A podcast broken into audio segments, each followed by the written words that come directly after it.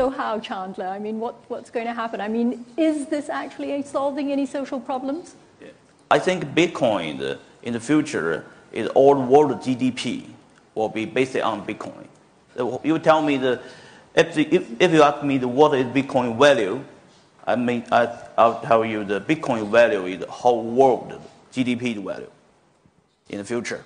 Uh, Chandler, I mean, after all, as a Bitcoin miner, I would imagine that you would want as little regulation as possible. In the fintech, I think in the future the tech fin. Tech is more, more, more very important. Software is take control everything, not government, not some regular thing or you know. I think the software, uh, we can believe the software can do it. If you want the software to control, uh, do everything, you must be, have a basic rule, you know, the blockchain, the basic rule of the software take control everything, smart contract thing. So I think in the future, everyone just uh, follow the mathematic, follow the math, you know, follow the blockchain. Don't uh, believe any government in the world, you know. Even the England don't believe the euro, right?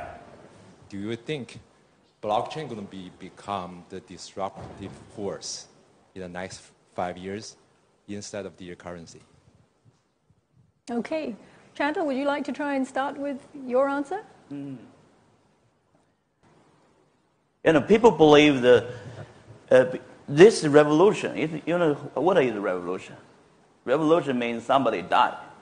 You know, right? You know, you, you like you said, the, the bank don't uh, don't agree the, uh, this idea. They agree uh, th- th- that idea. This this idea, this they think uh, this idea will be die. You know, revolution means when you uh, th- when this idea came out of the world, it's already released a monster. The monster grow up, bigger and bigger. No people can take control of that. You know, right now everyone uh, just uh, oh, it's Bitcoin, it's blockchain. Uh, I have a lot of questions, but in the future, it's just every, everything you use. Like uh, today, you use the internet, right? Internet can cross in the border, right? But the financial cannot cross in border. But Bitcoin can, Bitcoin and blockchain thing, and easily to do the trans to cross in the border.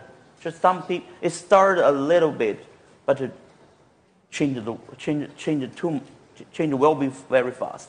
Not five years, I think three years. I, I'm pretty sure you don't care about Brexit.